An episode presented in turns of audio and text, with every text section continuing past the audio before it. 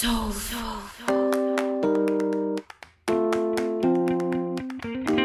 Olá, pessoal. Bem-vindos ao Gaia Podcast, um talk show sobre humanos, demasiado humanos e suas experiências. O convidado de hoje é acriano com muito orgulho e comanda um podcast sobre entretenimento, religião, política e falta de água no bairro. Ele vai contar pra gente mais isso aí.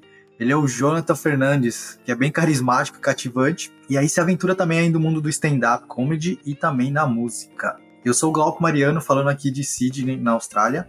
Comigo hoje está o João Cassanho, lá de Hong Kong. E aí, Cassanho, tudo bem? E aí, acho que tá tudo tranquilo. Cassanho, eu tenho uma, uma pergunta aqui para você, cara. Opa, vamos lá. Eu sou o cara que responde perguntas aqui nesse podcast, tá Você ligado? quer uma provocativa, uma tranquila ou uma mais cultural? Uma das duas. Uma provocativa e uma tranquila. Beleza, vou... É, não é bem tranquila, mas vamos lá. Quando se fala em Acre, o que, Ah. que vem na cabeça de um paulista? A piada, né? Na cabeça do Paulista vem aquela piada, né? Ah, mas o Acre não existe. Ah, Ou, no máximo, no máximo que vão, vão, vão relacionar é a Marina Silva. No máximo. Passou disso aí, acabou. É, eu ia falar a mesma coisa, que não existe, muita gente fala. E, mas a gente sabe que, óbvio que existe, temos até aqui um convidado de lá. E então agora vai uma provocativa. Então, cite os seus cinco acrianos favoritos. Ah, Jonathan Fernandes é o primeiro, com certeza. Porra. É, Marina Silva é a segunda, eu gosto da Marina, gosto da Marina Silva. E aí eu coloco também o Jonathan em terceiro, quarto e quinto. Fechou. Caraca. E já puxando aí, aí, Jonathan, tudo bem com você, cara? Bem-vindo. Obrigado aí pela participação. Pô, valeu, mano. Eu que agradeço. É, eu até postei hoje no Instagram, né? Que eu não tinha nem roupa pra estar aqui. Eu sou fã de vocês há muito tempo. Muito tempo mesmo. E eu tô feliz demais por estar aqui pra trocar essa ideia. Vamos lá. A gente vai puxando aí alguns assuntos em, em relação ao Acre até, já que a gente começou com essa introdução. E antes de falar de você, eu queria que você tipo, apresentasse então aí para quem não conhece o Acre na sua cabeça. Pô, o Acre, né, mano? Então, o Acre ele é um dos lugares mais foras que eu conheço, até porque eu só conheço meu estado, né? Mas assim, tem muita coisa legal daqui que eu acho que, conversando com amigos do sul, né? E paulista, carioca também, mineiro, que eles não têm, né, mano? E eles sentem falta, por exemplo, que é o contato com a mata, né? O contato com o rio, por exemplo. Porque nós, acrianos, não, não damos tanto crédito pra isso, porque tá, a gente tá todo dia convivendo com isso, né? Convivendo com mato, convivendo com floresta, convivendo com o que, o que a galera de fora talvez queira muito, esse contato, né? A natureza ao redor Isso. sempre. né? A natureza, exatamente. Eu tô morando com minha avó agora, por exemplo, minha avó ela cria galinhas, pô. Ah, E acordo todo dia com, com galinha, com galo cantando. É, enfim, então esse contato com a mata também assim é muito legal. Isso faz parte também do nosso dia a dia, faz parte da nossa da nossa forma de ver o mundo também. E pô, o que, que eu podia falar assim do Acre para quem não conhece nada, né? Para quem tipo assim, não sabe de nada do Acre. Já foi muito melhor, tipo, economicamente falando, né? Tipo, de indústria já foi muito melhor, principalmente né, no, no período que o governo de esquerda que estava predominante aqui, né? Eu tenho 26 anos, né? então a gente escuta nossos pais falarem, nossos pais e os nossos avós, ah, no tempo de fulano era bom, né? O tempo uhum. de ciclano era bom, porque foi o tempo da, da economia, das vacas gordas e tudo mais. Hoje a gente vive um cenário econômico e social bem precário, tá tendo uma- um grande êxodo da galera indo pro sul, mais especificamente para Santa Catarina, em busca de emprego, porque lá tá muito bom de emprego. Mas, para quem ainda consegue ficar aqui, cara, para quem tem seu emprego, para quem, sei lá, funcionário público, né? Tipo, eu trabalho numa empresa de tecnologia agora. Eu tava no telemarketing, eu tô numa empresa de tecnologia, então eu trabalho home office, trabalho de casa, então eu não preciso sair daqui, né? Hum. Eu posso continuar no Acre, o que pra mim é muito foda, que eu amo meu estado, né? Então pra mim é muito legal não ter que sair daqui para ir buscar outra coisa fora. Mas eu entendo quem tá fazendo esse, esse trajeto, né? De sair fora, porque a gente ficou numa situação muito precária depois que trocou de governo e, e tudo mais. Mas assim, comidas típicas, né? Eu acho que a gente não tem tantas comidas predominantemente do Acre, né? Tem muitas comidas que são do norte.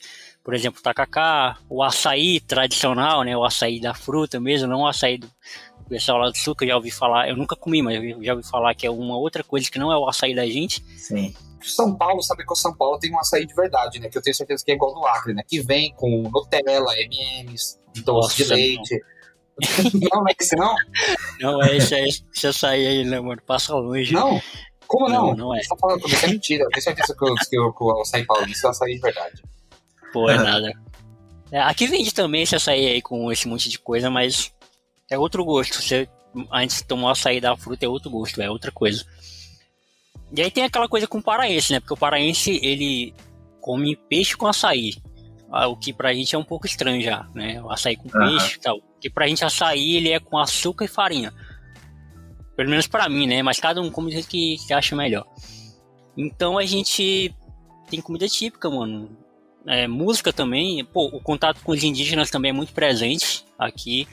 A, a cultura indígena também é muito presente aqui com a gente. Eu acho que é isso que eu posso falar, assim, Sim. pra quem não conhece muito, né? Só para deixar claro, você mora na capital, né? Do, do Acre. É, Rio Branco, na... é. Então, tudo que você está falando, principalmente quando você fala um negócio de contato a natureza, não sei o quê, fica mais impressionante falando que você está falando, pensando que você está falando da capital, né? É. Porque, realmente, qualquer outra capital que você for do Brasil, creio que esse Sim. contato não vai ser tão próximo assim, não vai ser tão possível, né? É. Isso me irrita também muito, assim, porque na região norte, é, assim, vou falar de Acre, né, porque é onde eu tô.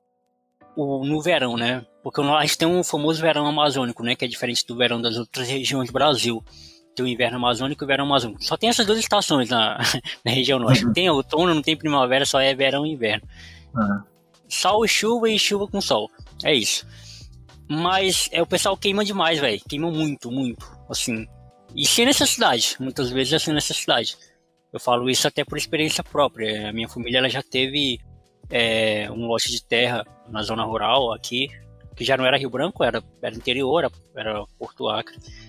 Era no interior de Porto Acre, quase chegando em Manaus, assim. Manaus não, no, no Amazonas. E a gente tinha muita terra, velho, muita terra. Sim, 30 hectares, né? É muita terra, eu acho.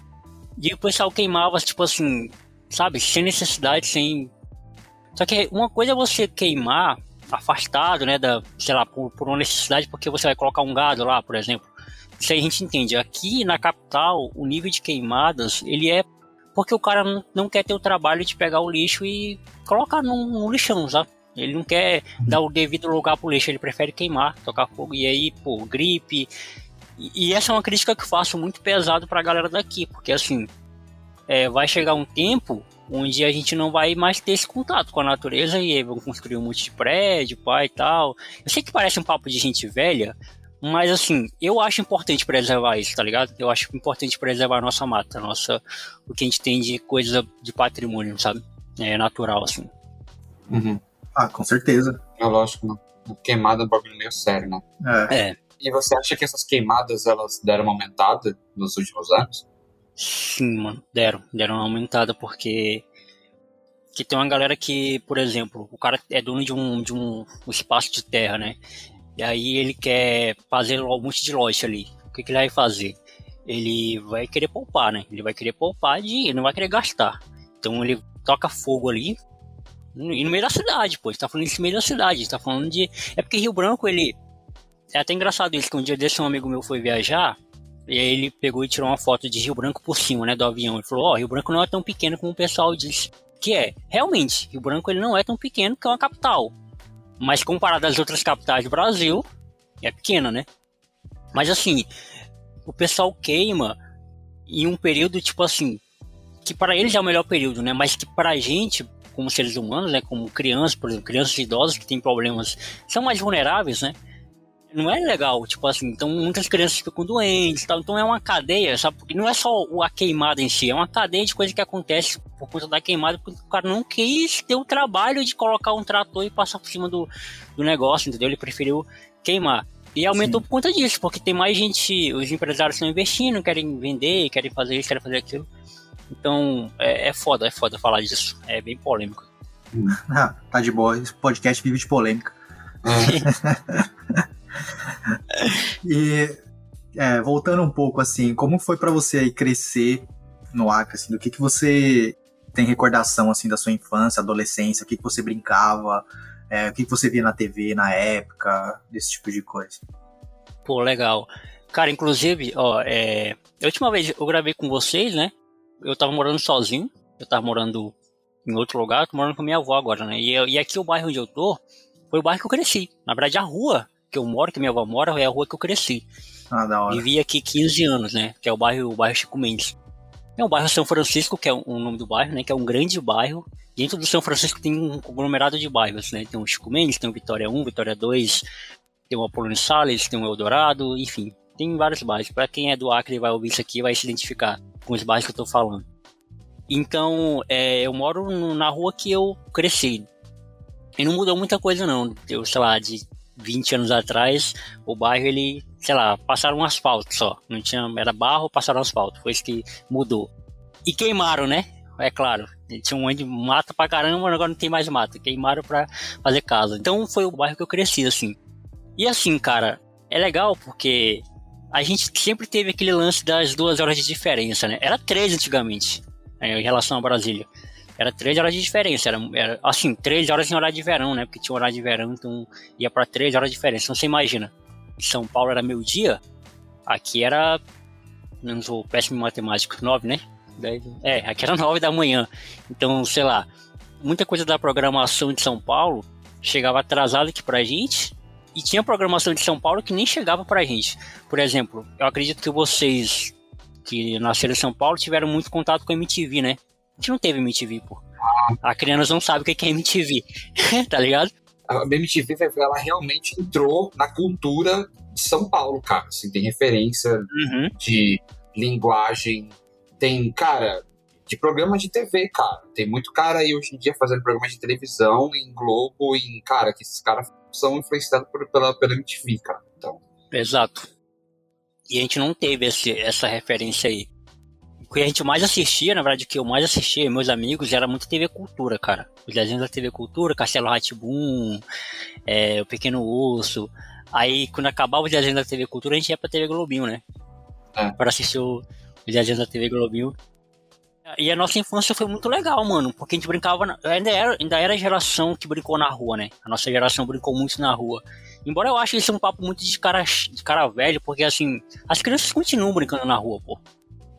O foda é que a gente não é mais criança, e assim, mudou muita coisa, né? Mas é, eu cheguei a brincar muito, eu jogava muito bola, né? Muito futebol. Uhum. A, gente, a gente fez um campinho de barro aqui e a gente jogava futebol, cara, incansavelmente, assim, quase todos os dias.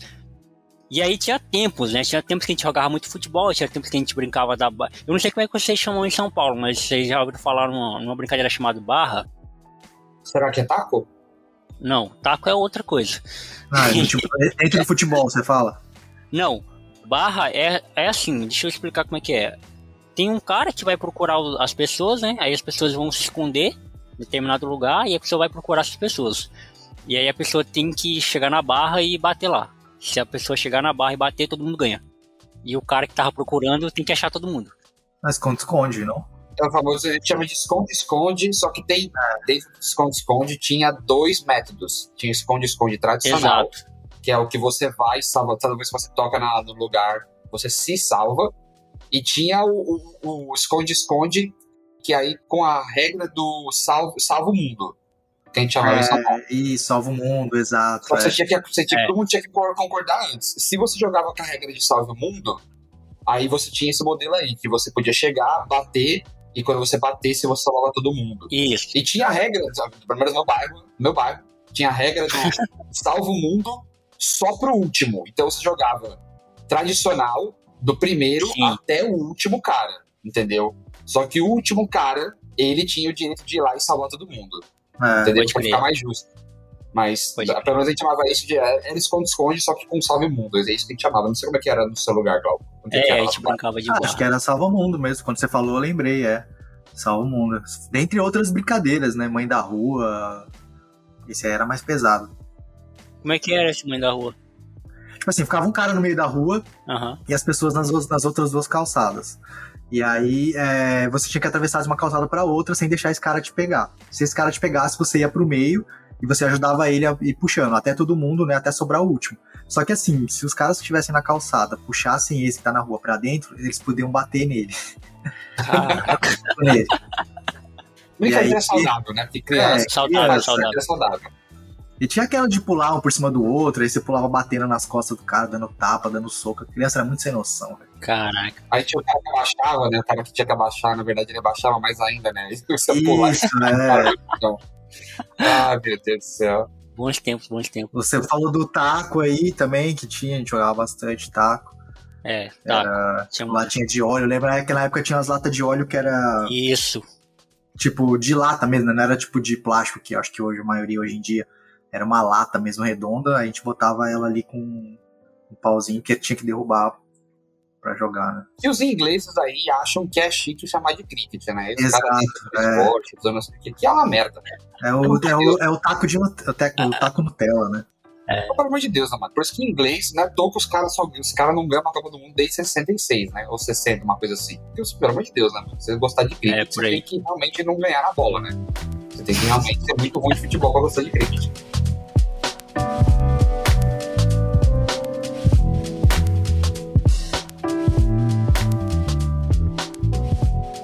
E aí, Jonathan, passando assim essa fase aí da adolescência, ah, você tem o, seu podcast, a gente vai falar dele daqui a pouco, Aham. ah, que é o Teólogo de Quinta, que você fala também um pouco de religião e tal. Você chegou a estudar teologia formalmente?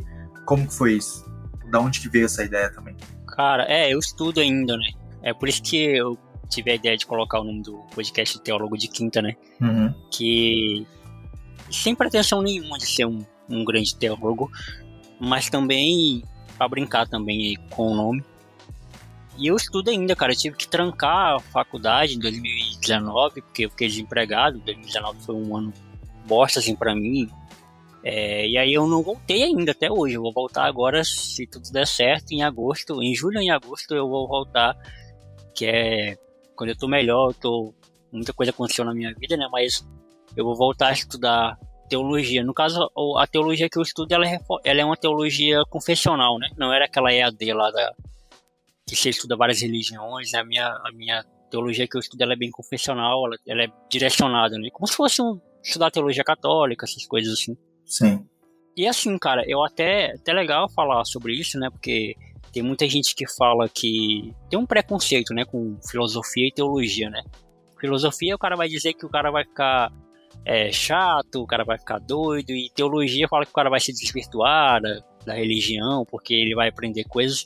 Comigo, o efeito foi o contrário, né? O efeito foi eu ter mais ferramentas que me fizessem saber olhar para as coisas, sabe? Para mim foi mais isso. Eu ter ferramentas melhor para saber, ah eu, ah, eu sei o que que esse texto quer dizer. Eu sei por que que fulano fala isso. Eu sei que por que que ciclano fala isso. Ah, agora eu entendi por que que falam tanto nesse assunto, sabe? E eu tive ferramentas, sabe? É por isso que tem muita gente que tem medo de deixar que as pessoas estudem teologia, né? Por causa disso, né? Que tem uns que vão levar pro lado da maldade e vão deturpar, né? Vão ganhar dinheiro. Pô, a gente tem vários pastores por aí na. na... Se você ligar a TV aí, que aquilo ali é oratória pura, mano. Os caras têm conhecimento pra caramba da área. Eles não estão falando merda, tipo, óbvio que estão falando merda, né? Mas eles não estão falando sem saber. Ah, sim, Eles sim. estão falando sem conhecimento de causa, né? Eles sabem o que, o que eles estão falando, eles sabem como falar, eles sabem quem atingir. Então, estudar teologia pra mim teve muito esse efeito de o que não fazer, né? o que não ser, a pessoa que eu não quero ser. Mais do que aquilo que eu realmente queria aprender, sabe? Então, por isso eu gosto sempre de brincar, né? Que eu sou um teólogo de quinta, sem pretensão nenhuma de virar outra coisa. Sim. Já meio que deixando claro, né? Ó, É, Aí fala um pouco mais pra gente do, do projeto, porque você explicou a parte do porque chama Teólogo de Quinta, né? Então explica um pouco, pessoal, do que, que é o projeto, quais as pessoas que você traz, uhum. etc. Fala um pouco mais do que, envolve o Teólogo de Quinta. Pra falar do Teólogo de Quinta, eu tenho que falar de um projeto que é anterior a ele, né? Que é um projeto que eu tinha com a galera, que se chamava Outro Ponto. Era um blog, na verdade. A gente criou um blog em 2017, 2016, 2017, por aí. Era só cristãos envolvidos, né? Era eu do Acre, o Natanael do Maranhão, a Brenda da Bahia, a Brenda Vani de Salvador, e o Phil de Pernambuco. Então cada um, cada lugar do, do, do país, assim. Então a gente se conheceu na internet, no tempo do Facebook ainda, em grupo de Facebook. E o Nathanael tava à procura de gente para criar esse blog, né? Nesse blog a gente falava de assuntos da teologia, pertinente a esse universo, né? A gente falava de, de uma série, qual reflexão essa série traz para nós cristãos. Ah, a gente falava de música, o que essa música reflete pra gente, pai e tal. Era sobre isso o blog, né? E aí começou aquele, né, aquele negócio de podcast, né? E falou, cara, que tal a gente criar um podcast e tal? E era mensal o podcast, a gente gravava um episódio por mês. Aí era nós quatro, né? Mais ou menos como é o Gaia, né? O Gaia são três membros, né? Uhum. E a gente sempre sacrificava um, porque nunca dava de reunir todo mundo também. É, os fusos horários diferentes. Nesse período todo mundo fazia alguma, muita coisa, né? É transição, né? De adolescente para fase adulta. Então você tá fazendo faculdade, você tá namorando, você tá, enfim, você tá na correria. Sim. E eu era o cara mais, eu era o cara mais ocupado, assim, de, de todos, para falar a verdade. Eu trabalhava na época também. Mas enfim. E aí, cara, a gente criou esse podcast que era um perrengue pra caramba, porque ninguém tinha conhecimento de causa, né? Uhum. A gente gravava pelo WhatsApp, pra você ter ideia. Na época que o WhatsApp nem, nem era tão moderno assim. Como é que a gente fazia? A gente mandava áudio, a gente criava um grupo, né? Botava o convidado, mandava áudio, todo mundo ouvia o áudio, aí o cara mandava o áudio dele. Cara, isso era umas 3, 4, 5 horas pra gravar um episódio de uma hora. Sabe? Nossa, era precário nossa. pra caramba. Aí nossa. depois que a gente teve a ideia de, de para outros meios, né? E aí a gente gravou esse podcast, acabou que durou pouco tempo, acho que a gente gravou seis episódios, cinco foi seis episódios, não lembro. E eu fiquei com aquele desejo, mano, de gravar, de ter um projeto, sabe? Pô, eu queria um, um projeto meu, assim. Aí vem as referências, né? O que eu ouvia na época. Eu ouvia muito Eu Tava Lá, do, do Brian, uhum. que nasceu parecido com o meu, acho que foi em 2018 que Eu Tava Lá nasceu. Eu ouvia também o Teologia de Boteco, que é um podcast que, cara, se você for pegar o, a primeira temporada do Teólogo de Quinta ali e pegar o Teologia de Boteco, é uma cópia sabe? É Ctrl-C, Ctrl-V. É eu copiando o Teologia de Boteco. Tipo assim, na verdade, o nome do podcast era pra ser esse, Teologia de Boteco, mas ele já existia, né? Ah. E eu fiquei com essa brisa de tem que ter alguma coisa de teologia no meio, porque isso é o que mais me define, assim. É, só que ao mesmo tempo eu não queria que esse nome ficasse atrelado à religião, saca? E, e, assim, por um ano eu tive essa pressão, sabe? Por um ano as pessoas ainda me interpelaram, assim. Ah, mas fala de religião, fala... Não, cara. O nome do projeto é Teólogo de Quinta, não Teologia de Quinta, sabe? Uhum tipo assim, não fala de teologia, mas é um teólogo falando. E o teólogo não fala só de, de religião. O teólogo fala de tudo, pô. É óbvio que o teólogo vai sempre ter um filtro, né? Para falar das coisas. Assim como o matemático usa o filtro dos números, o filósofo usa o filtro lá dos filósofos. O teólogo usa o filtro de Deus, a religião e tudo mais. E aí eu criei esse projeto em 2018, que no princípio Tá, eu atropelei um pouquinho, né? Porque esse nome, né? O nome foi exatamente para brincar, né? Como eu, eu, eu, falei no início. Eu queria um nome que tivesse teologia no meio, mas que não ficasse vinculado à religião, embora algumas pessoas ainda acham que tem alguma coisa a ver, só que isso não me incomoda também. Eu permito que o cara escute, né, primeiro, e, e se ele achar que tem alguma coisa a ver, beleza. Se não tiver também, tá tudo em paz. E aí eu cheguei a esse nome, cara, Teólogo de Quinta. E assim, eu me subestimei, porque eu falei, caramba, não é possível que ninguém tenha pensado nesse nome. Não é possível. Uhum. Não é possível que não já exista alguma coisa com esse nome, sabe? Aí eu fui pesquisar, pô. Fui no YouTube, fui no Instagram, pô, não é possível que ninguém criou nada com esse nome. Ninguém tinha criado nada com esse nome. E aí eu, eu criei esse, esse podcast, né? Que no princípio era só o Teólogo de Quinta, que ele mudou muito, né? A primeira temporada era o seguinte, eu tinha um tema, e aí naquele tema eu chamava o convidado. O tema vinha antes do convidado. Uhum. Por exemplo, vamos falar de economia. Então, pô, vou chamar o João para falar de economia. E aí eu fazia perguntas, tinha pausa, tudo direitinho. Perguntas sobre economia e tal. Então a primeira temporada foi assim. Uhum. Aí a segunda temporada eu já mudei, eu comecei a falar de assuntos do cotidiano, assuntos do dia a dia, muito assunto de religião, abria perguntas pra galera perguntar, e o pessoal sempre perguntava as mesmas perguntas: crente pode beber ou não pode? Tatuagem é pecado ou não é? Enfim, essas coisas que uhum. a gente pergunta para quem sabe um pouquinho mais de Bíblia, assim. Até hoje eu respondo essas coisas, né?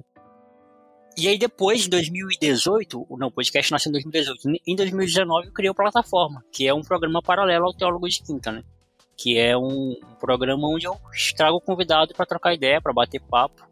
E aí eu mantenho esses dois programas até hoje, graças a Deus, e ao Fio, né, que é o meu editor que está comigo até hoje, desde 2017. É, nossa amizade ela já é mais antiga que isso. A nossa amizade é desde 2015, eu acho, 2016 por ali. Uhum. Então, desde 2017 ele tá comigo, ele editando meus podcasts aí, fazendo acontecer.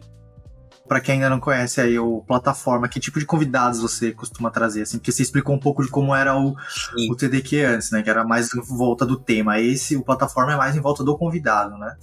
É. Tem, no plataforma tem os bons e tem os idiotas, igual nós, que vai lá. que é isso, que é isso. Igual nós e tem, tem os bons. Que é isso. Ah, falar nisso, pô, o episódio de, do, do João, que eu ia falar de vocês, né, mas eu ia mentir. Mas o do João é um dos mais ouvidos, né? Olha aí, aí sim. É. A pessoa, eu falo as polêmicas que o pessoal me corta aqui no Gaia, tá ligado? Aí o pessoal gosta de polêmica. Aí a pessoa foi lá ouvir as coisas que eu fico lá no porta quando eu falo aqui, tá ligado? é, top 5, pô, do João, de mais ouvidos. Mas aí, assim, cara, porque o teólogo de ele mudou muito, né? Assim, é porque eu fui aprendendo, né? É legal esse processo, né? Eu acredito que vocês também, quando escutam os episódios antigos do, do Gaia, né? Vocês também têm essa coisa, pô, a gente mudou, né? Naturalmente. Muitas mudanças do, do teólogo de quinta, elas foram naturais, algumas elas foram propositais. E aí, eu parei com o negócio de convidados no Teólogo de Quinta, né? Mas aí fiquei com esse. Pô, tá faltando alguma coisa. Eu acho que eu preciso ter convidados. Só que eu também não quero ter convidados no Teólogo de Quinta mais. Eu quero que o Teólogo de Quinta seja um monólogo. para ficar literalmente um teólogo falando, sabe? Só uma pessoa falando sobre os assuntos do dia a dia, do cotidiano, da vida. E um, em um programa que eu possa receber convidados, né? Eu fiquei com esse, com esse desejo assim muito grande. E aí eu lembro até hoje, né? a primeira convidada foi a Vitória, uma amiga minha que trabalhava comigo e a gente gravou pelo WhatsApp também, chamada de áudio. Dessa vez não foi mais, não foi mais mandando áudio, né? Mas foi uma chamada de, de áudio no WhatsApp. E o plataforma ele funciona assim, cara. Eu sempre costumo, eu gosto de chamar pessoas de quem eu gosto, sabe? Pessoas que eu tenho curiosidade de ouvir alguma coisa. Não necessariamente pessoas que eu conheço. Já gravei com várias gente, várias pessoas que eu não conhecia, não sabia nada da pessoa assim. É, nada que eu falo assim, eu não, nunca tinha trocado ideia com ela antes. E no programa, gravando, né, eu vou descobrindo, né. Por exemplo, recentemente eu gravei com a Lindsay, ela é uma ótima convidada para vocês também. Ela é uma brasileira que mora na Bélgica. E ela, pô, ela contando a história dela de que ela teve um relacionamento abusivo, né, muito foda com o cara, e aí ela não tinha vontade nem, assim como eu, não tinha vontade nenhuma de viajar, de mudar de lugar, de ficar na sua cidadezinha, ela no interior do Paraná, parece. E, e aí até que um dia ela acordou e, pô, vou viajar. Eu vou embora, eu vou para Portugal. E foi para Portugal, morou lá, conheceu o marido dela lá, tem um filho lindo. É, e a história dela foi muito legal, assim, eu não conhecia ela, pô. Eu só, eu tava procurando brasileiros que moravam na Bélgica, eu encontrei ela. E, e eu mandei assim, um convite para ela. Então, e isso mudou também, né? O plataforma ele já mudou também, porque antigamente era só amigos, só gravava com amigos, pessoas que eu conhecia, é, mas o, o filtro ainda é o mesmo. Eu gravo com pessoas que eu tenho interesse, sabe? Eu, eu não, não tenho pretensão de gravar, vou gravar com o fulano porque ele é famoso. Não, eu não tenho essa pretensão. Se eu gostar da pessoa e eu querer ouvir a história dela, eu vou gravar. E aí tem vários convidados, né? Tem jogador de futebol que passa por aqui, tem sei lá, cozinheiros, tem jornalistas, tem vários jornalistas que já passaram por aqui, tem amigos, Sim. tem gente que não tem nada, tem gente que né, não tem profissão nenhuma. E é porque são pessoas que eu gosto. E é legal isso. Ah, é bem parecido com um pouco com o nosso perfil, que a gente começou, é, os primeiros episódios são todos de amigos Sim. nossos, né? De, pelo menos de, de algum dos três, assim. Uhum. E o que levou depois a gente conseguir é, pessoas interessantes para conversar, assim, fora do nosso grupo, né? E Inclusive, tipo, a gente manteve o contato até hoje com algumas dessas pessoas, foi bem legal, assim. No Caçanha teve a oportunidade de a ter feito o episódio junto com o Leandro lá com as.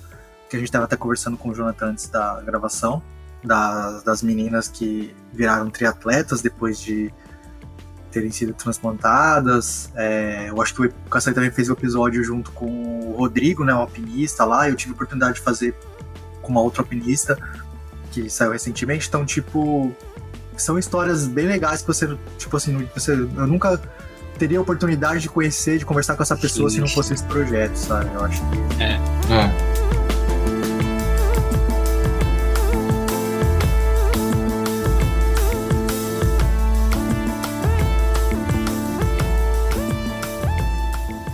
Jonathan, fala pra gente assim, pra gente poder talvez um pouco chorar junto Dá trabalho ter um projeto desse?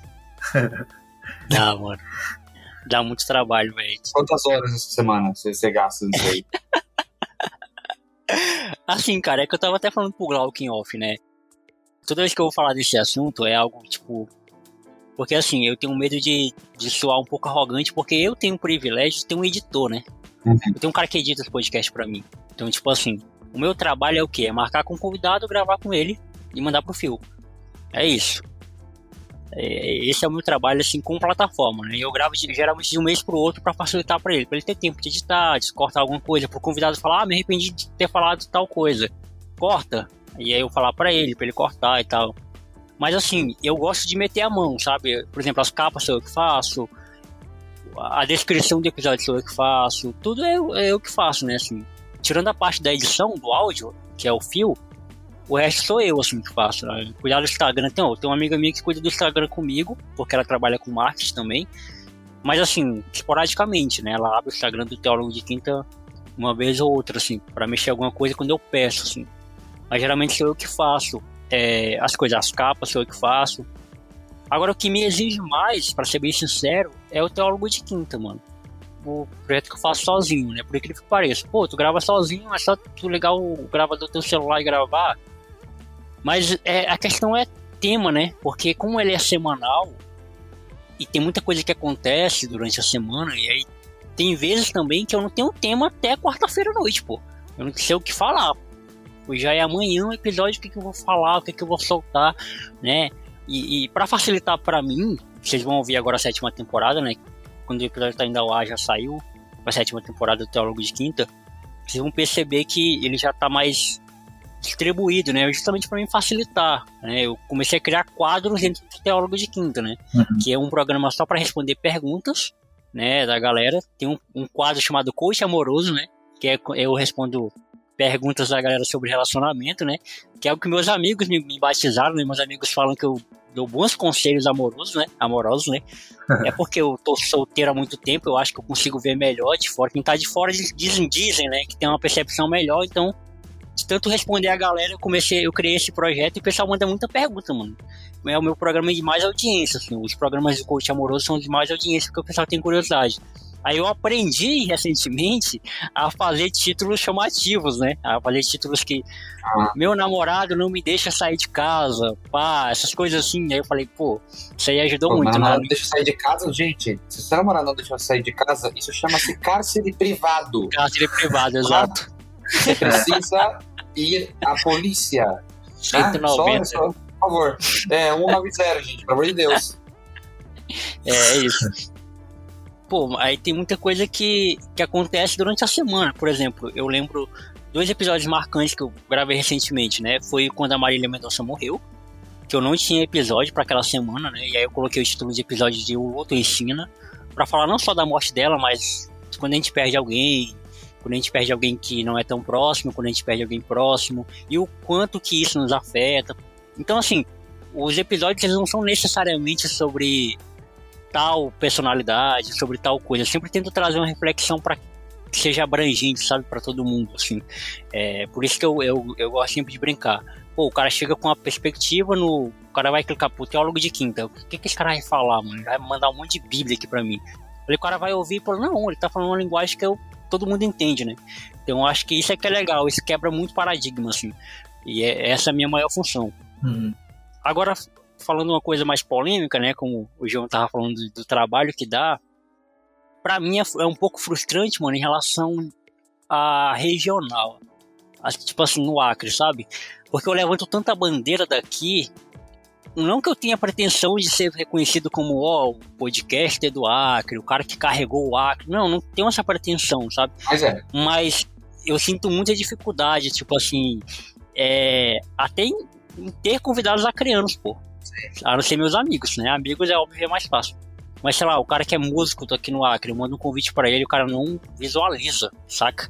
Então, uhum. tipo assim, isso para mim me, é, é, por incrível que pareça, tipo, me afeta, assim, muitas vezes me afeta. Eu mando, sei lá, um jogador acreano, pô, alguém que eu quero dar visibilidade para esse cara, sabe? Eu quero que eu acho ele foda e eu quero que ele tenha um lugar de fala, eu quero que ele ele fala. E, e, e geralmente essas mesmas pessoas que rejeitam os convites ou nem visualizam são as que reclamam que não tem visibilidade, sabe? Que reclamam que ninguém dá atenção, né?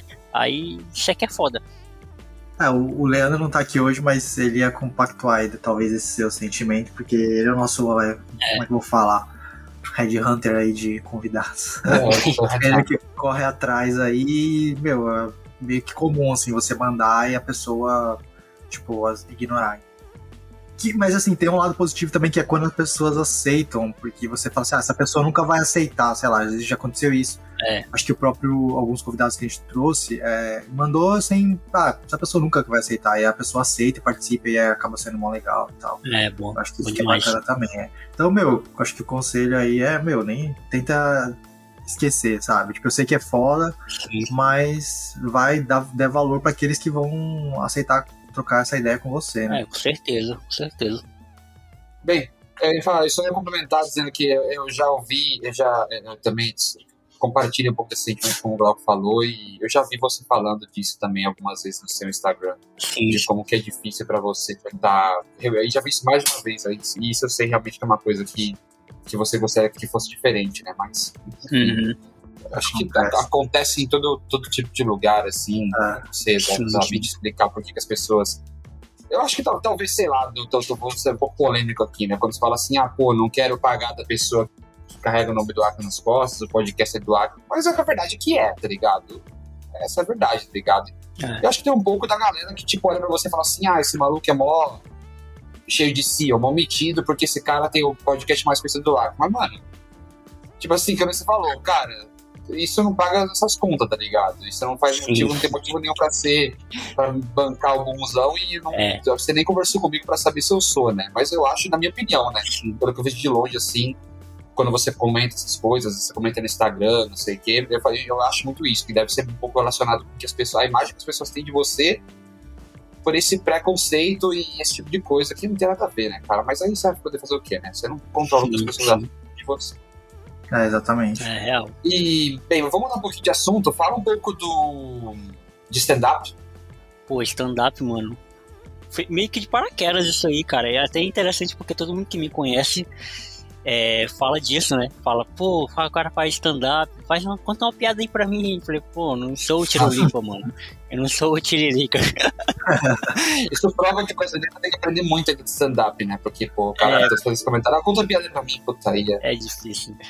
Mas aí, cara, é legal. Assim, eu, eu gravei. Nasceu do podcast, inclusive, a ideia do stand-up. E o Vilela tem dedo nisso, sabe? O Rogério Vilela tem dedo nisso. Eu conheci uma galera de stand, faz stand-up aqui no Acre, são os únicos, né? O grupo Caça Risadas é o único grupo, inclusive é até um jargão deles no final, no começo, quando eles vão se apresentar, né? Fala Caça Risadas é o melhor grupo de stand-up do Acre, até porque só tem esse, né? E aí é o Caça Risadas o nome do grupo, que é o Giovanni Calegário, um cara muito brabo. Pedro Roy, que tá morando na Irlanda agora. Pedro Roy abandonou a gente. Tá morando na Irlanda. Aí tem o Michael Jones e o Hudson. São os quatro caras que fazem parte do grupo. E agora tem o Rafael também, o Rafael Barbosa. Que foi um cara que até viralizou, assim, entre aspas, comentando um vídeo. Eu não sei se vocês lembram, um vídeo de uma menina chamada Adreles, aqui do Acre. Que ela cantou a música do Curupira, que é aquela música lá do, das Branquelas, aquela é, que até a, a Stephanie fez uma versão, mano. É aquela música lá que a Stephanie fez a versão. Eu sou Stephanie, no meu closet, sei o que eu vou sair. Nanana, ah. Me diz. Eu sou ah, linda, absoluta. É essa música aí. Só que ela fez uma versão do, dessa música aí. Aí ele, ele viralizou criticando ela, né? Porque ela tava falando que o Curupira era, era homossexual. Aí ele falou, por que, que você tem a ver com o Curupira ser homossexual? Enfim, ele viralizou é, xingando ela. E aí ele, ele tá no grupo agora também. E aí eu gravei com ele, eu gravei com o Giovanni, primeiramente, o Giovanni foi lá em casa, a gente tomou uma cerveja. O episódio do Giovanni eu acho que é um dos mais longos, cara. São três horas de, de conversas. Quase quatro horas, são três horas e pouco de conversa. Eu e o Giovanni, a gente bebeu. E foi muito da hora gravar com ele. E aí depois do, do, do Giovanni eu gravei com o Pedro, né? Assim como eu fiz com vocês, né? Eu gravei com cada integrante do grupo. Do Caça Risadas, na verdade eu só gravei com os dois, porque os outros dois não gostam de, dar entrevista, assim, não gostam de, de conversar. Uhum. E, e aí eles me chamaram, eles perguntaram se eu tinha interesse de fazer stand-up.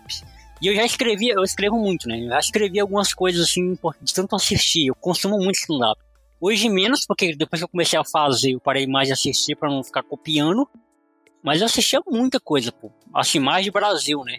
Sei que a galera uhum. gosta de pessoal lá da gringa, mas como eu não manjo nada de inglês, então eu evito assistir coisa da, da gringa, mas assisti muita coisa de Brasil.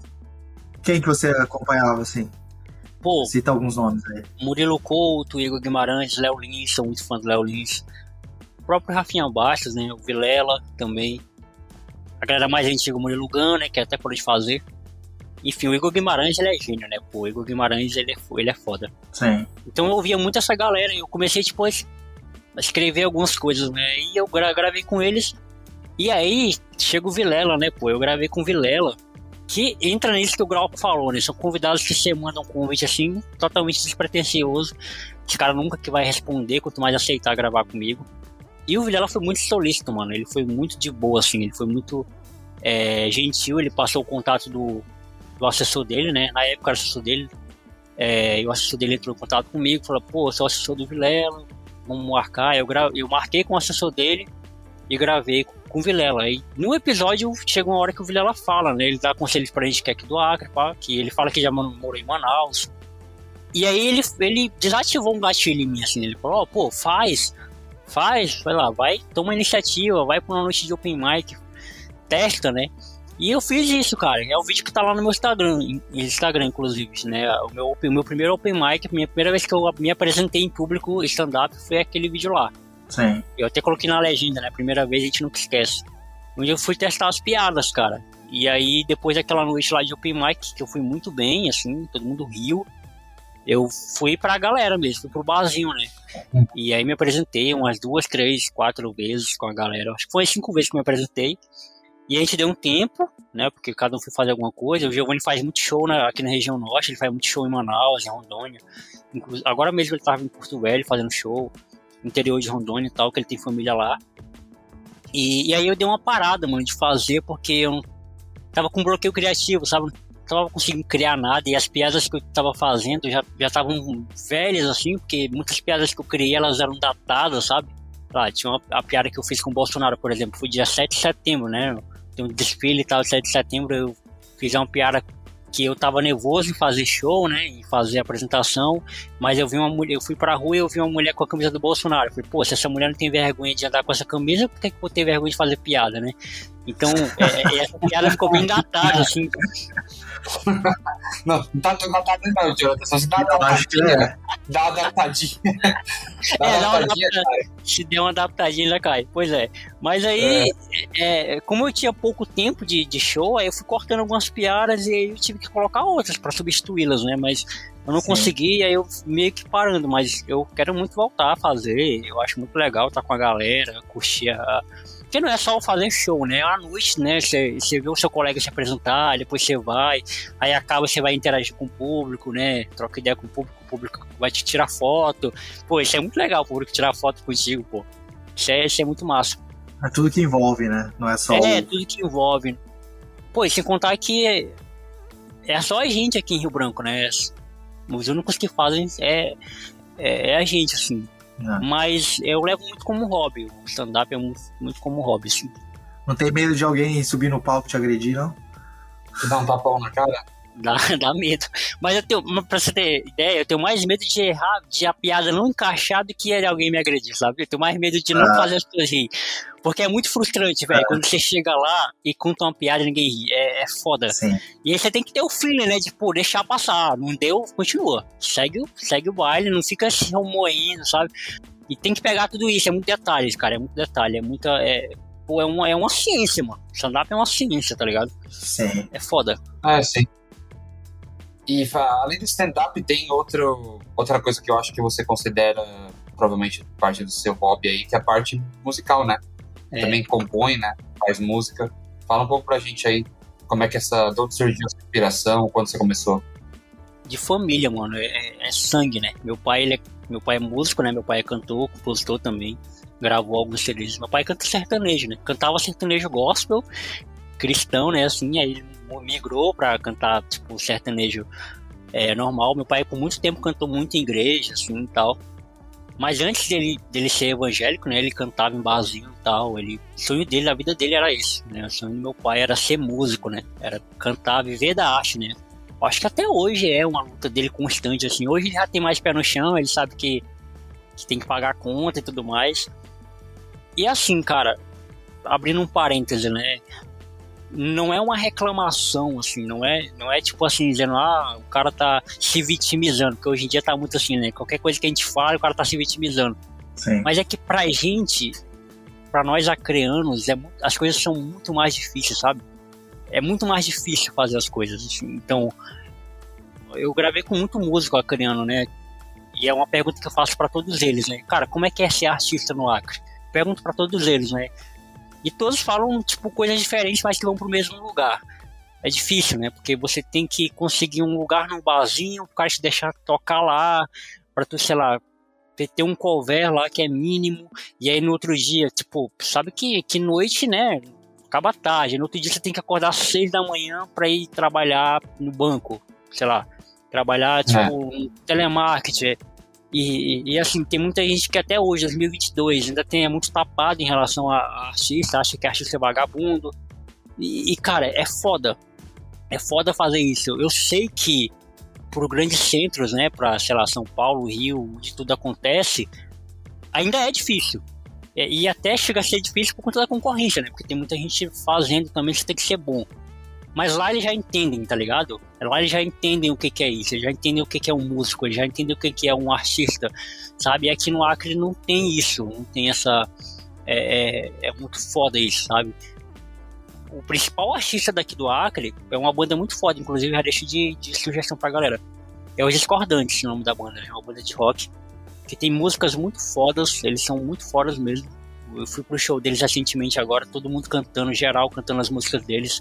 Eles têm dois álbuns lançados. E, pô, e o Dito, ele faz. O Dito, né, que é o vocalista da banda, ele faz frila, sabe? Ele faz bico, pô. Tipo assim, ele toca na noite, né? Ele tem a banda dele, toca na noite e, sei lá, fotografa em evento, faz casamento, assim.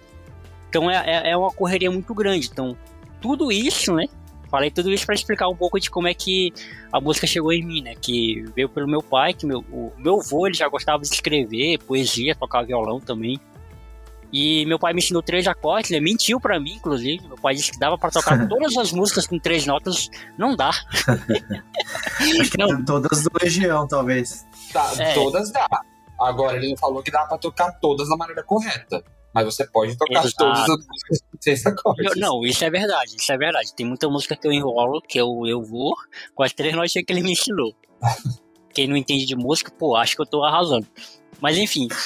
e aí, cara, eu, eu. Até engraçado essa história, acho que eu já contei em algum lugar, que eu, em alguma entrevista que eu dei. Mas vale eu contar de novo. Que eu tinha o quê? 12 anos, eu acho, quando eu escrevi minha primeira letra, assim, minha primeira música, né?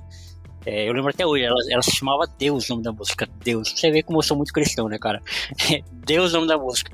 E aí eu levei pro meu pai, tipo assim, meu pai era a minha maior referência de compositor, pô. Na verdade, a minha única, né? Ele era meu ídolo, assim, uhum. na música. Aí eu falei, pai, olha a música, olha a música que eu fiz. E aí meu pai olhou pra música e falou, cara, isso tá uma bosta. Isso tá muito ruim. Aí, pô, Caramba. aí eu falei, ao invés disso me frustrar, né? Muito pelo contrário, isso me deu motivação para fazer melhor. E assim, hoje meu pai me considera é, um dos melhores compositores que ele conhece. Aí eu falei, ó, tá vendo?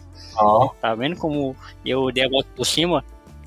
E aí, cara, assim, é porque as coisas, eu, eu gosto muito de falar pra galera que, assim, a impressão que dá é que eu faço muita coisa, mas na verdade as coisas que eu faço elas estão muito ligadas, né? Uhum. Que nem eu dei o um exemplo agora do stand-up. O stand-up nasceu no podcast e de eu assistir muita coisa a música ela nasceu e ela veio porque eu escrevia, sabe? Eu sempre gostei de escrever, eu gosto muito de escrever. E aí, escrever com ter um pai que, que toca, um pai músico, né? E gostar muito de música também. E eu cresci nos anos 2000, um, um dos anos mais musical, né? Que, que o nosso Brasil já vivenciou, onde era música para todo lado. Então eu, eu cresci nesse ambiente. E aí eu comecei a compor, e eu compus muitas músicas que viraram lixo depois. E as músicas que estão no YouTube hoje são as músicas que eu consegui gravar em casa, mano. Home studio, né? De forma bem caseira. São as músicas que eu gravei e lancei, mas é muito hobby também, porque eu nunca tive pretensão de ser músico, assim. Eu tive banda de escola, como todo adolescente que, que toca já teve, né? Tive bandazinha de ensino Sim. médio, que é, é, até curioso, a nossa banda, ela teve dois shows só na, na, na vida.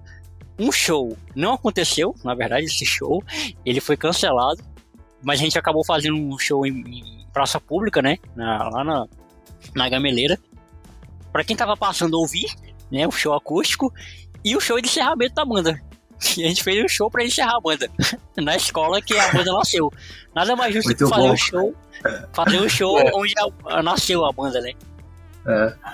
E foi isso, cara. E hoje, assim, eu mais canto e, e componho rap, pop, R&B, que é a, as minhas vertentes, assim. Mas é mais pra, pra extravasar mesmo. Tem muita coisa que eu escrevo que eu acho que ela não vai virar nada. Não vai virar poesia, não vai virar crônica, não vai virar nada. Eu falei, pô, então vai virar música. E eu gosto muito daquilo, então eu dou um rumo para ela, sabe? Então é, é isso.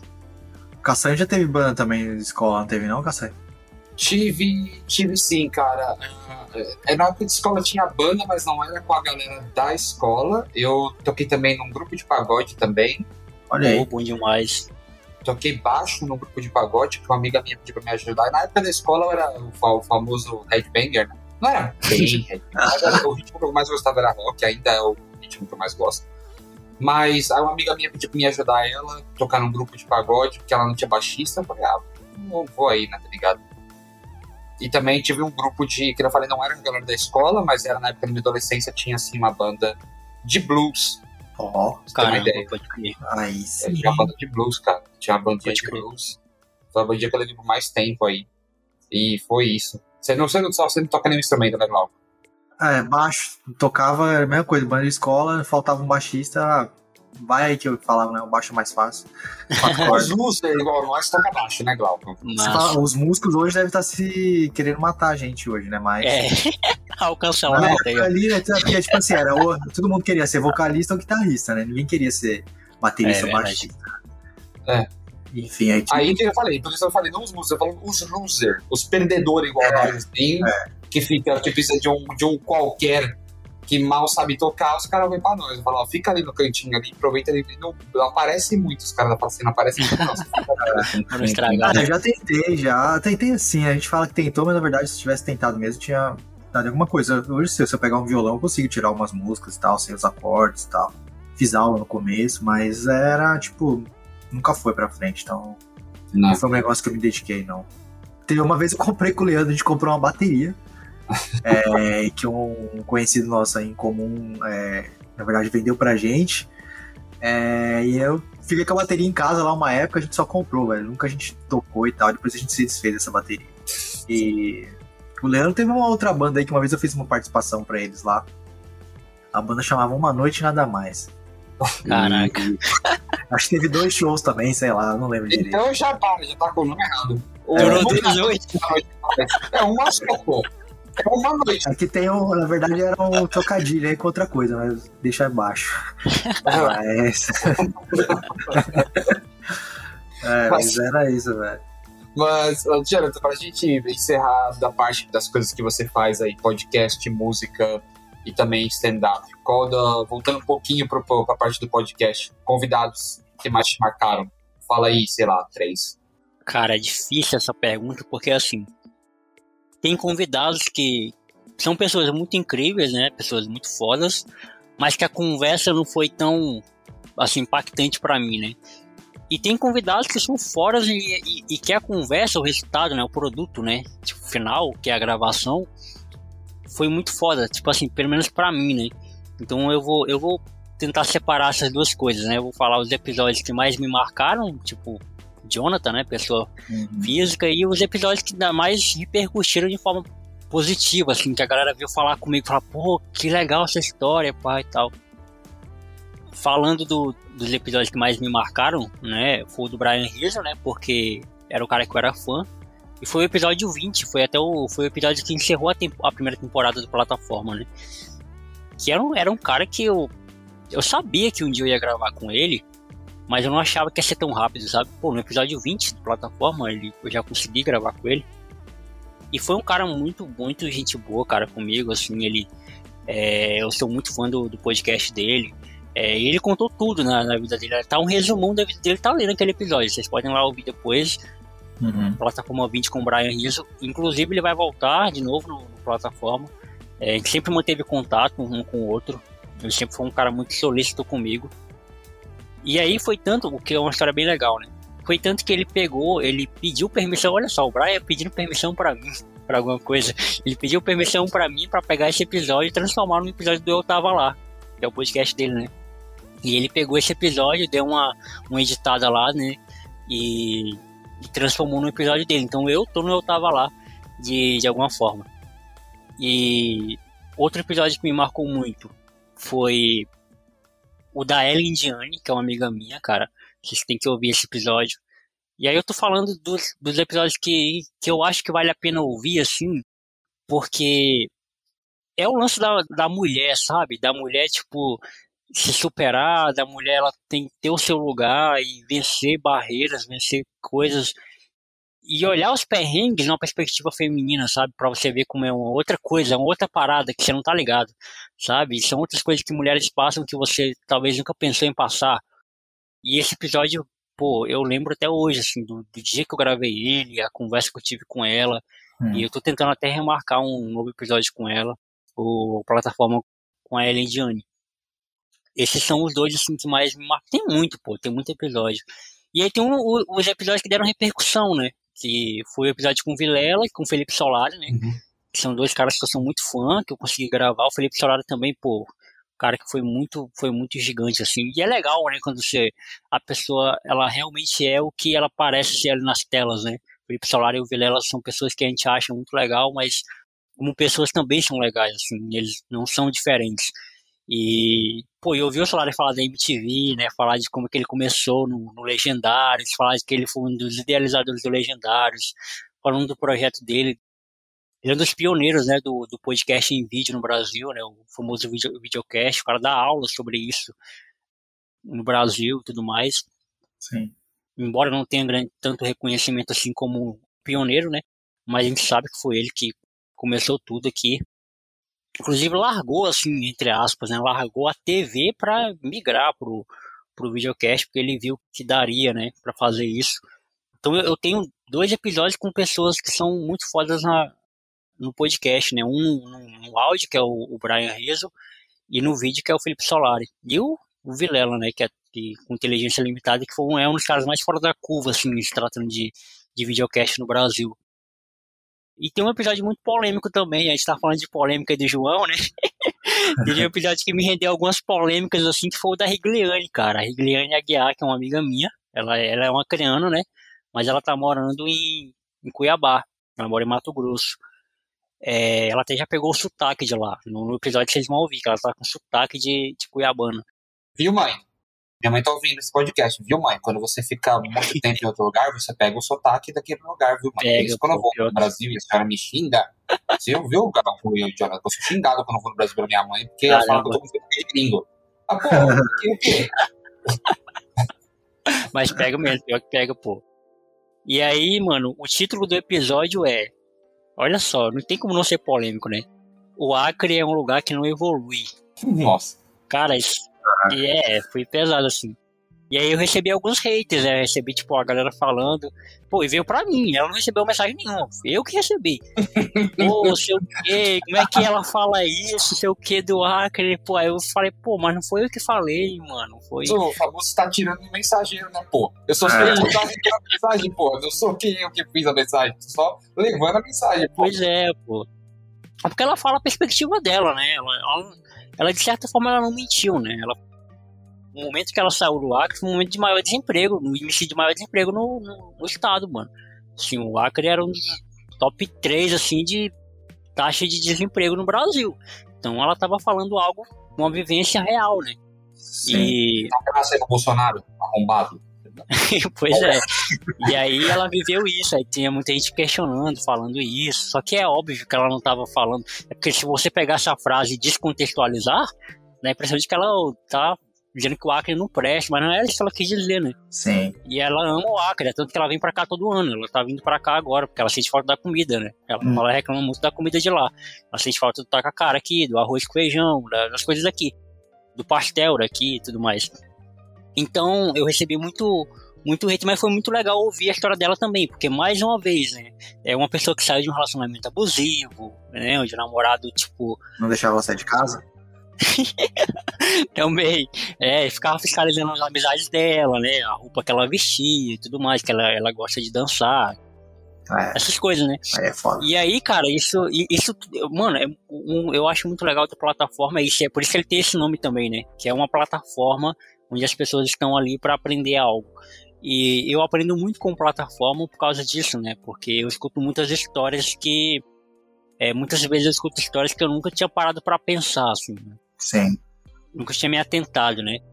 Que nem quando eu gravei com vocês, pô. É, vocês vieram referência quando eu vou falar com alguém fora do Brasil. Toda vez que eu falo com alguém fora do Brasil, eu, eu lembro de alguma coisa que o João me falou quando morou na Bélgica, né? Que o Glauco me falou quando teve que mudar do Brasil pra fora. É, eu sempre lembro das referências de vocês, né? Porque é uma vivência que eu não tenho. Hum. Assim, não é, não é uma vivência, é uma vivência que eu não tenho, mas ouvindo vocês, pô, já tem uma referência de alguém que viveu isso, né? Sim. E eu acho que é, é uma ferramenta muito legal do podcast, né? E eu lembro, até no- quando eu conheci o, o João, né? O João me mandou mensagem, o João falou que nossos podcasts eram muito parecidos, que na verdade são, né? Que a gente procura convidados para extrair deles algo melhor. Às vezes até brinco, falo que eu sou o sanguessuga dos convidados, né? Eu gosto de sugar o máximo de histórias que eles podem me contar, que eles podem me dizer, Sim. porque é muito legal, é muito. Eu, eu aprendo demais com eles. Então, episódios que eu posso deixar assim de referência são esses: o da Rigliane, da Ellen, do Brian, os de vocês também são muito legais. É, a gente, você falou da- das polêmicas, eu acho que o episódio que mais gerou polêmica pra gente, na verdade foi um que foi em inglês até. Foi parecido com o seu caso, não foi o convidado que citou um exemplo, falou de algo, Sempre é e assim, a né? pessoa mandou mensagem pra gente reclamando do tópico, enfim, que era sobre o Cazaquistão. O Caçanga tava nesse episódio, eu não estava. Acho que foi um dos primeiros que a gente Foi um gravou. dos primeiros, tipo, cara, acho que foi o episódio número. Acho que foi o seis. Eu acho que foi tipo episódio 6, mas certamente foi antes do 10. Foi tipo Cara. uma Sim, sim. 4, 5, uma coisa É. assim. Foi antes do 10, com certeza. Pior que a gente não sabe muito como lidar, né? É, Com isso, né? É, exatamente, né? Exa- exatamente, falou perfeitamente, Jonathan. É, é as duas coisas, né? Tipo assim, você tá tirando no mensageiro, como eu falei, a gente não tem nada a ver com isso, tá ligado? O convidado que só expressou à vontade a opinião dele ou dela. E pra piorar, a gente tava no começo, tá ligado? Você fala, tipo É. assim, como é que você lida com isso? Esse cara tá, tipo, É. me odiando e falando mal da minha família e quer que eu morra por, por quê? É foda. mas ah, acontece, ossos do ofício, né? E Acontece. a- aproveitando isso, assim, falando de podcast e, e de como a gente falou aí do trabalho que dá, de tudo que envolve manter um projeto desse. Você já tem ele já. A gente tá com, acho que, inclusive. Você falou, seu podcast começou em 2017, foi isso? Não. 2018, em julho de 2018. É. O nosso começou em 2019, eu acho. Então, 2019, provavelmente, porque eu tava É. aqui em Hong Kong já. Então eu cheguei aqui em Hong Kong no final de 2018, então já era 2019, É. com certeza, quando a gente começou. então a gente meio tá ali caminhando próximo um do outro, assim. É, Sim, O sim. que, que você enxerga na transformação aí nos últimos anos? Porque assim, a, a gente não começou um projeto do nada, então acredito que você, com você foi o mesmo. A gente já ouvia essa mídia muito tempo antes de iniciar um projeto. Sim. E a gente viu a transformação. Na sua visão, o que, que você vê assim nesses últimos anos? Principalmente nos últimos dois anos. Você acha que teve um um boom, assim, cresceu muito? Qual que é a sua visão disso? E assim, vale a pena continuar com tanto hoje em dia, sei lá, podcast por aí, talvez? Eu vou até complementar a pergunta do, do Glauco, assim, já complementando no mesmo tópico, tá? Porque a gente já falou do futuro do podcast, o que você acha?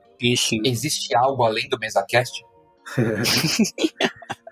Boa, boa. Cara, assim, eu, eu tive dois momentos muito legais, né, com o podcast. O primeiro momento é apresentar a mídia pra galera. Porque quando eu comecei em 2018, e sim, teve esse momento onde ninguém sabia o que era isso. Teve esse momento onde ninguém sabia. Podcast? Hã? O quê? O que, que é isso? Como é que faz isso? Onde é que eu escuto, né? É. Onde é que faz funcionar isso? É, pô, mas é muito longo. Pô, o pessoal reclamava que uma hora era muito longo, pô, antigamente. Eu lembro Sim. disso. As pessoas falarem que, pô, uma hora ouvindo isso. É, e é algo, algo que eu falo até hoje, né, pra quem vai ouvir meu podcast pela primeira vez. Porra, não abre como se fosse abrir um vídeo, não. Tipo assim, bota aqui, senta e escuta. Não. Lava uma louça e bota pra ouvir, pô. Se lavar, arrumar uma é. casa e bota pra ouvir. Sabe? Não, não escuta porque vai ficar enfadonho. Vai, tipo, vai é. ficar enfadonho. Eu falo por experiência própria, pô. Eu, eu só escuto podcast quando eu tô, sei lá, no ônibus ou quando eu tô fazendo alguma coisa, quando eu tô lavando louça, enfim. Eu acompanho algumas pesquisas que eles fazem, a maioria das pessoas escutam em momentos que elas estão fazendo outras coisas ao mesmo tempo. Sim. Então, é isso que você falou. No transporte, né, público, às vezes, de um. Tem gente que ouve até dirigindo o carro mesmo, coloca lá no som. É. é. Lavando louça, arrumando casa, esse é o mais básico mesmo. E é o meu perfil também. Não é, muito massa. E aí o segundo período, mano, que aí tá, apresentar a mídia pra galera. E o segundo período foi, quando é que tu vai fazer em vídeo? né? Esse foi é o que eu tô nesse momento, na verdade, né? O pessoal todo mundo perguntando, quando é que tu vai ligar uma câmera e fazer em vídeo? Ah. E, e aí eu sempre falo pra galera, mano, assim, eu não quero ir pro vídeo porque assim, é uma outra mídia. Eu enxergo como outra mídia, né? Eu sou até polêmico quando eu falo nisso, né? Ah, eu já fui mais chato, né? Antigamente alguém falava, chamava um videocast de podcast, eu já ficava puto. Falava, não é podcast, é videocast, porra. É vídeo, ah. não é. Só que hoje não, hoje eu já entendo que é questão de linguagem, é questão de nomenclatura, enfim. Eu já fico de boa mais é, em relação a isso, né? Mas assim, eu tive esses dois momentos, né? O momento de apresentar pra galera. É, eu lembro quando eu gravei com o Brian, teve um ouvinte do Brian, que é daqui do Acre, que me mandou um e-mail, né? Ele falou assim, pô, legal, não sabia que no Acre tinha podcast. Fiquei sabendo, pô, ele foi através de um convidado lá de São Paulo, ele ficou sabendo que aqui no Acre tinha um, tinha um podcast, tá ligado? Então, assim, foi um período muito, assim, de pesquisar mesmo, ver o que funcionava, ver o que não funcionava. Eu fazer, a gente vai fazer quatro anos agora de projeto, mas eu ainda me sinto muito, muito é muito embrionário, sabe? Muito assim, a gente está colocando as coisas no lugar ainda, né? Para saber onde é que, que, as coisas vão se encaixando. E aí, respondendo a, a pergunta do João, é uma dúvida que eu também tenho, mano. Eu já vi formatos diferentes, né, no MesaCast, pessoas fazendo sem convidados, né? Já tem videocast hoje o cara faz sem convidado, a bancada é fixa. Mas eu acho que fica muito limitado, sabe? É muito preso. Eu já, eu já fiquei pensando assim, caramba, será que ninguém nunca pensou em fazer um formato de podcast que não precisasse de um convidado, assim, não necessitasse de um convidado? Porque tem gente fazendo hoje videocast, não sei se vocês já viram isso, né? Tem gente fazendo videocast como se fosse um programa de TV, pô. Sim. Com auditório, com plateia, com reportagem, sabe? Eu falei, pô, isso não é mais. Isso não é mais podcast há muito tempo, entendeu? Com reportagem aí eu já não vi, não. Assim, eu também nunca nem vi com plateia, mas com plateia eu consigo entender aonde a pessoa tá indo. Se você pegar Sim. os podcasts mais famosos que tem de mesa cast aí, o pessoal do, do Flow, do Podpah, essa galera aí que é muito famosa no videocast, Sim. propaganda inteligência limitada, se você, esses caras tiverem um lugar pra galera aí ver o bagulho ao vivo, vai ter gente que vai querer ir entendeu? É. Vai ter gente que vai querer ir porque os caras são muito famosos. Assim como já há alguns anos, isso pessoas já sabem, eu não sei como é que funciona, como é que tá aí no Acta, mas aqui em São uhum. Paulo, as rádios mais famosas, os programas mais famosos de rádio, que ainda existem e não são poucos, né? Porque São Paulo tem, São Paulo tem muito trânsito, as pessoas andam muito de carro, uhum. são um bando de idiota. Mas enfim, os rádios aqui são famosos. E os programas de rádio que são muito famosos, especialmente aqueles que, inclusive, são na hora do rush, né? Porque aqui lá em São Paulo, os programas famosos eles estão ou na hora do rush, por motivos óbvios, ou na hora do almoço. Esses programas, cara, de rádio, eles têm audiência, eles têm uma plateia em volta lá. Tem muitos deles que tem, cara, e muitos mesmo. Os mais famosos todos têm a plateia em volta. Eu consigo ver a plateia onde a pessoa tá indo, entendeu? Uhum, Mas uhum. reportagem, aí você fala um bagulho que aí, aí eu também tô falando assim, mano, onde você tá indo? Tem, mano.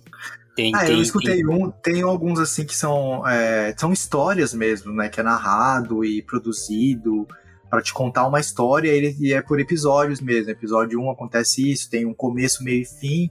A Sim. continuação desse vem no episódio 2 e tem uns que são com reportagens investigativas. Tem esses que são de é, histórias de casos reais que aconteceram e os caras estão recontando, né? Acho que talvez isso seja mais pro podcast é, de fora, assim, né? Mas no Brasil eu escutei um, inclusive, sobre é, reportagens sobre políticos, não sei o que, contando a vida antes, né, no, né durante, né, até é. chegar como dos caras famosos. Então, tipo, que aí entra, acho que nesse caso da, da, reportagem. Não sei se é isso que o, que o Jonathan tá falando. Não, eu já eu vi um, eu vi um aqui no Brasil mesmo.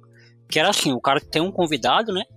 Tem um convidado dele, e durante a conversa, ele bota na TV lá umas chamadas, né? Umas reportagens, uns vídeos, como se fosse um arquivo confidencial também, ele vai colocando lá, só que não é ah. algo esporádico, ele coloca várias vezes durante o, o, aquelas duas horas e pouca de conversa, sabe? Nossa. Aí chama, ah, vamos lembrar aqui de um take, aí tipo assim, aí vai pesquisar o take, aí bota na TV, aí foi uns 10 minutos só pegando o celular e botando um vídeo na TV. Isso aí, para mim, não me atrai, sabe? Principalmente quando o cara pega esse, esse arquivo de áudio e lança no Spotify. Aí eu já, aí eu é. já acho mais foda ainda, sabe? Porque eu não tô assistindo, sabe? Eu não sei é. o que o cara tá fazendo naquele período ali. Sabe? Até quando eu gravei com o Vilela, o Vilela falou muito disso. Ele tem muita essa preocupação com quem tá só ouvindo. É tanto que quando ele vai fazer alguma coisa, ele nomeia, né? É. fala, ó, oh, pra você que tá só ouvindo, eu tô fazendo isso, isso, isso agora com tal objeto o objeto que eu tenho na mão é objeto tal, ele descreve, né, o objeto tal. Então, assim, para mim, eu, eu tô nesse processo onde agora tá todo mundo perguntando, oh, quando é que você vai pro vídeo, quando é que você vai pro vídeo? E eu sempre falo pra galera de uma maneira bastante educada, né, eu não tenho pretensão de ir pro vídeo, meu podcast, ele não... O formato do podcast, ele não se adequa ao vídeo. Algo que o Brian também já falou, o Brian falou que o UOL tava lá, ele não se adequa ao vídeo. Até porque, pô, como é que eu ia gravar com vocês, mano, se meu podcast fosse sei lá, em mesa cast. Dava assim de gravar, filmar a tela e lançar no YouTube. Beleza, mas. Ah, sabe, ia ser uma outra é parada. Não é a mesma falo, coisa. Então você desculpa que a gente dá, mano. Você, você, você escreve na nossa cara pra quê se nós é feio? Tá ligado? Exatamente. Isso também. Eu não, não gosto de me mostrar muito assim em vídeo. Mas falando de, desses quatro anos, cara, assim, que eu, eu me sinto muito feliz, assim, por esses quatro anos, porque eu sobrevivi a um período, e aí esse período até o João pegou, né? Na época que eu falava com o João, que foi o período que eu fiquei sem notebook, cara. Ah. O período que eu fiquei. Assim, eu achei que eu não ia sobreviver a esse período, sabe? Porque tudo tava lá, tudo tava no meu notebook, né? Tudo eu fazia por lá. Eu fiquei só com o celular e falei, caramba, mano, como é que eu vou fazer tudo pelo celular? Mas eu me adaptei. E aí, mais uma vez, vale a pena mencionar, né? O privilégio que eu tenho de ter um editor, um cara que edita as coisas para mim. Eu, eu, falo com precisão assim, se não fosse ele, talvez o, o Teólogo de Quinta, ele poderia até ainda estar tá no ar, porque eu gosto muito do que eu faço, mas não com a frequência que ele tem, sabe?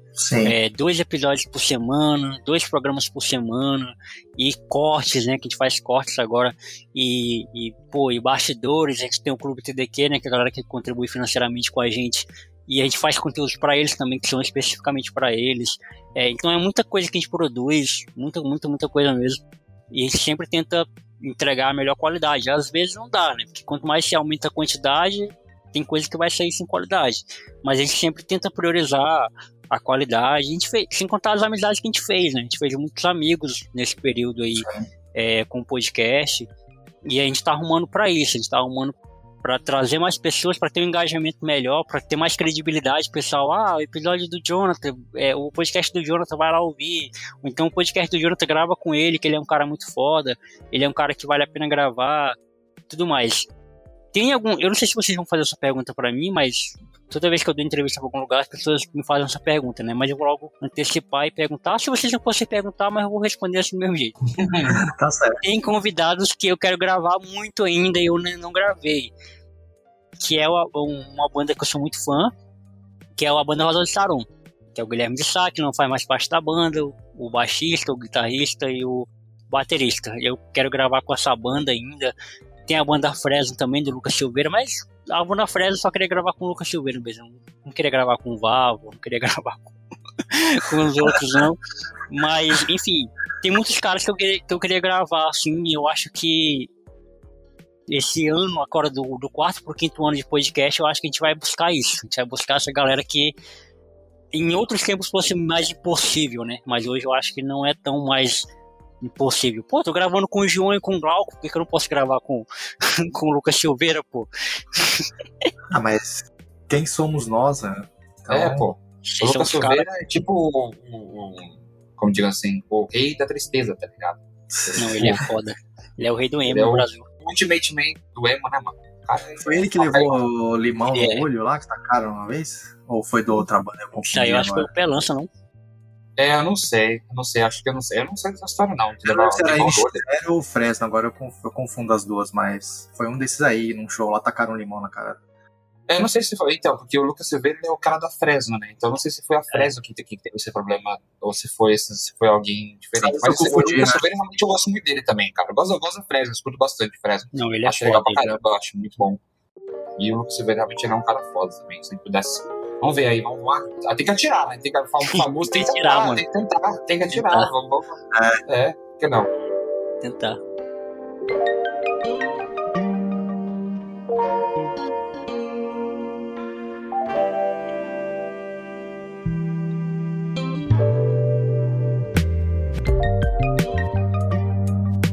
Bom, a gente falou de tudo isso. Agora é seu momento, deixa os seus contatos. Não sei se tem mais alguma coisa que você queria acrescentar aí, que você fez essa. Já falou desse, das pessoas que você queria trazer para o podcast, né? Para o seu Aham. projeto. Mais alguma coisa que você queira acrescentar? Se não, cara, deixa os seus contatos aí. A gente vai pôr também os links na hora na divulgação Sim, do episódio, quando sair também, mas para quem ainda não conhece, é, agora é sua hora, cara. Não, tranquilo, acho que não. Eu queria só agradecer vocês mesmo pela oportunidade. Que, pô, é difícil, né? Gravar, porque são fusos horários bastante diferentes. pra gravar, inclusive pra gravar com cada um de vocês foi um perrengue, né? Tipo assim, não foi de primeira. Foi. Pra gravar com o João, na verdade, com o João gravei Ah. dois episódios, né? Um que ficou preso no HD do notebook, que até hoje tá preso lá. Tá preso aqui no meu notebook. E eu tive que regravar com ele depois. Pô, com o Glauco foi um perrengue pra marcar também, com o Leandro.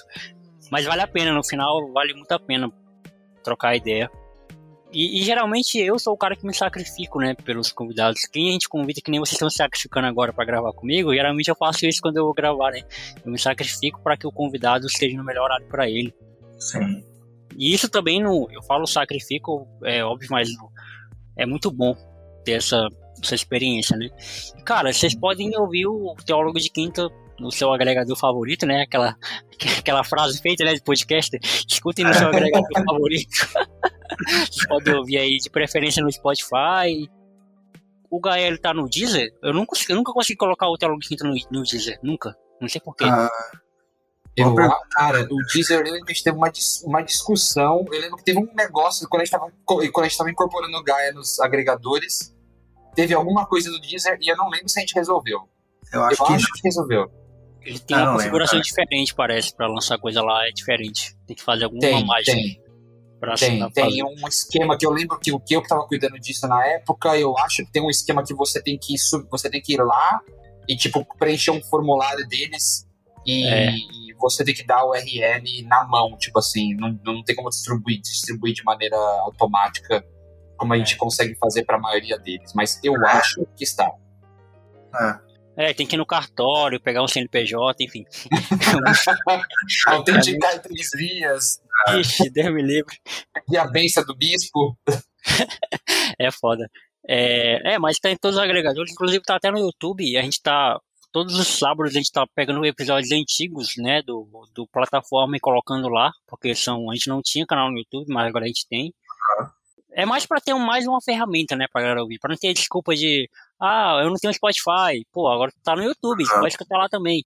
Ah, eu não tenho tal agregador, pô, mas além de estar na internet, no Google Podcast também tá, você tem também o YouTube lá que você pode ouvir, então a gente, a gente lança lá. É, Instagram, arroba teólogo de quinta, normal.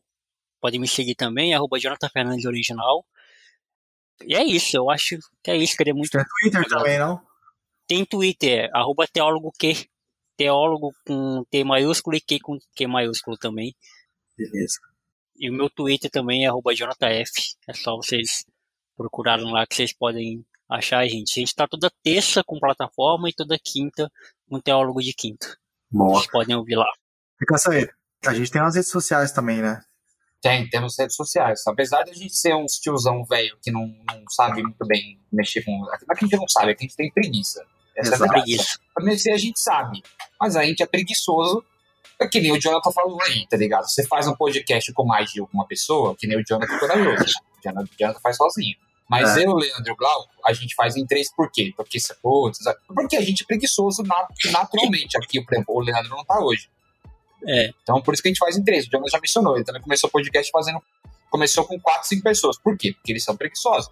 Certo? Sim. E essa Sim. preguiça se estende nas redes sociais, que são Gaia Podcast em todas elas. Então você procura é. lá no Facebook, se você for um. Eu sempre falo isso, tá? Pessoal, também, pessoal, recebo hate por causa disso. Se você for um tiozão de, é, sei lá, mais de 40 anos que fica postando no Facebook que fascina do aborto, você pode seguir a gente no Facebook, arroba podcast.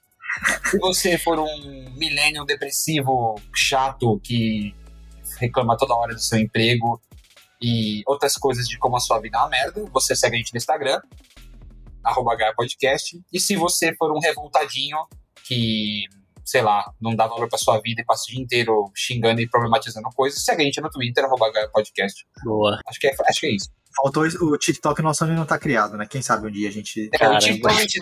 calma, calma, calma, gente. Vai chegar um dia. A gente vai fazer TikTok. E, e vamos, vamos fazer o TikTok, Glauco. O primeiro TikTok que a gente vai fazer vai ser no nosso encontro. O primeiro, primeira vez, olha só, Jonathan, primeira vez que a gente vai se encontrar pessoalmente está marcado para abril de 2023. Vamos nos encontrar pessoalmente. Aí a gente faz a nossa primeira dancinha do TikTok do Gato Podcast. Pode crer. Fechou. Fechou. É isso aí. É isso aí. Gente, valeu mais uma vez. Jonathan, obrigado de novo pela participação, cara. Valeu. Caçanho, valeu aí. A gente se vê valeu. na próxima. Abraço, até mais.